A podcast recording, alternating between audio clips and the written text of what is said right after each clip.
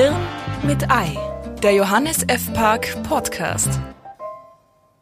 Wie man jemanden im Supermarkt nicht begegnet.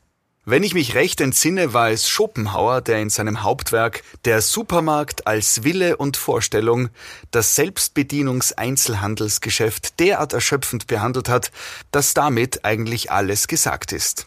Kann sein, dass ich den alten Frauenhasser jetzt mit Michel Foucault verwechsel oder auch mit meinem bekannten Paul Balcon. Der ist zwar kein Franzose und im Umgang mit Frauen voll in Ordnung, wie er mir auf Nachfrage eben versichert hat, aber er redet auch nicht wenig, wenn der Tag lang ist.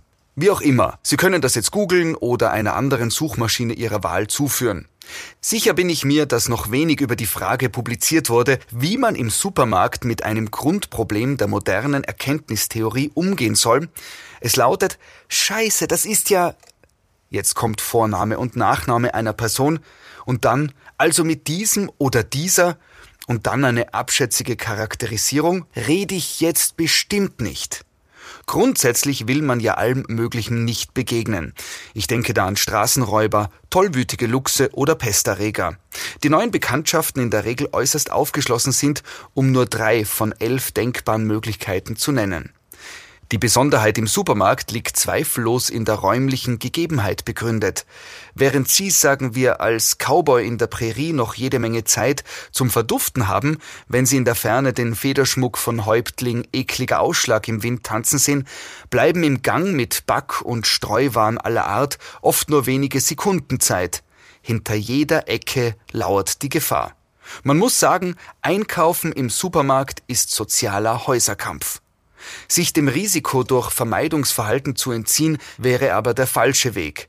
Denn bestellt man, sich in Sicherheit wähnend nun ersatzweise online die Handelsgüter des täglichen Bedarfs, so wartet die böse Überraschung, wenn es blöd läuft, am Ende gar vor der eigenen Haustür.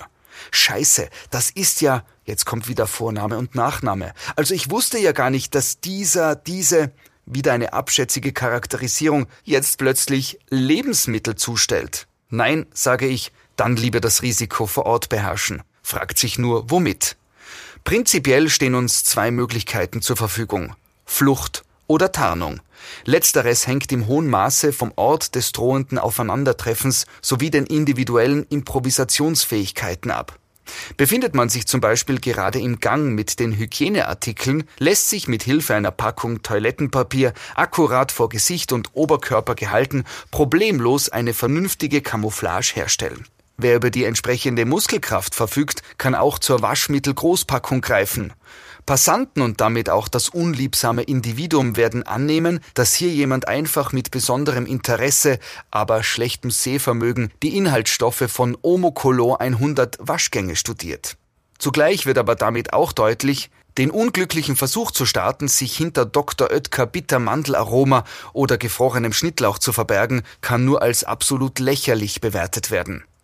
Insbesondere in der Tiefkühlabteilung wäre sogar von grober Fahrlässigkeit auszugehen, bieten die dortigen naturräumlichen Gegebenheiten doch ausgezeichnete Wege des Untertauchens. So konnte ich schon einmal die unerwünschte Begegnung mit einer einst befreundeten Damenblasmusikkapelle abwehren, indem ich mich in eine Tiefkühltruhe beugte und der Gestalt in bester Deckung verharrte.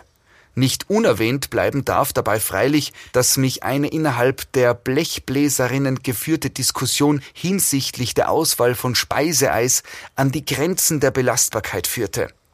Die Erfrierungen zweiten Grades ließen sich aber immerhin gut behandeln.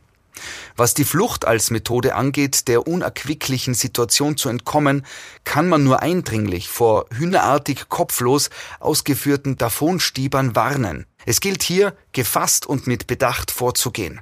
Andernfalls droht die ungewollte Begegnung drei Regale weiter als erneut.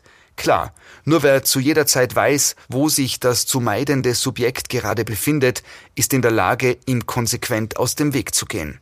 In diesem Zusammenhang hat sich die Parallelgangtechnik bestens bewährt. Hier hält man sich immer eine Regalreihe hinter der unerwünschten Person auf und sorgt damit für gleichmäßigen Sicherheitsabstand.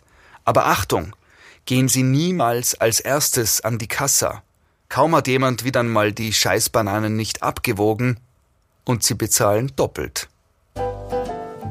Hirn mit Ei. Gelesen von Sebastian Possart. Mehr von Johannes F. Park lesen Sie auf www.jf-park.com.